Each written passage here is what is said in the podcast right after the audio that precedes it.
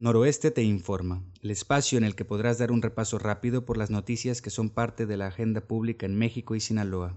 Hoy es martes 27 de julio de 2021 y estos son los temas de los que debes estar enterado porque son parte de la conversación pública. Soy José, el periódico Noroeste. Bienvenidos. El alcalde de Mazatlán, Luis Guillermo, el químico Benítez, anunció que para entrar a los antros y restaurantes de Mazatlán será necesario demostrar que ha sido vacunado. La medida entrará en vigor el 2 de agosto y bastará con contar con una dosis de la vacuna contra el COVID-19. El gobierno federal ha desarrollado un asistente virtual que te permite solicitar tu certificado de vacunación a través de tu celular. El trámite es muy sencillo, es gratuito y te permite obtener el certificado a través de la aplicación de WhatsApp. Con el objetivo de incrementar la lucha en contra de la llamada tercera ola de contagios de COVID-19, el presidente anunció una vacunación masiva en cinco estados. Los estados donde se podrán vacunar la mayoría de la población serán Puebla, Guerrero, Veracruz, Chiapas y Oaxaca. El presidente Andrés Manuel López Obrador regresará a Sinaloa este viernes y sábado para supervisar carreteras en construcción. El mandatario estará en los municipios de Badiraguato y San Ignacio, donde supervisará los tramos carreteros que se construyen en la zona serrana.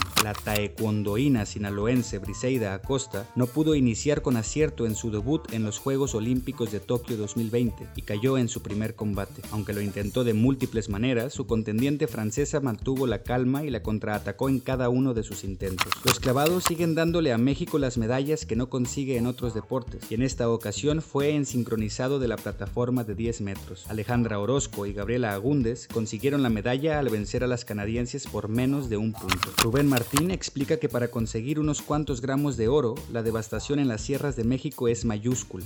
El analista describe las técnicas que permiten que las empresas mineras destruyan kilómetros enteros de sierras mexicanas. Esos son los temas de los que debes estar enterado este martes 27 de julio. Esta y muchas noticias más las encuentras en el portal www.noroeste.com.mx. Muchas gracias por escucharnos. Hasta mañana.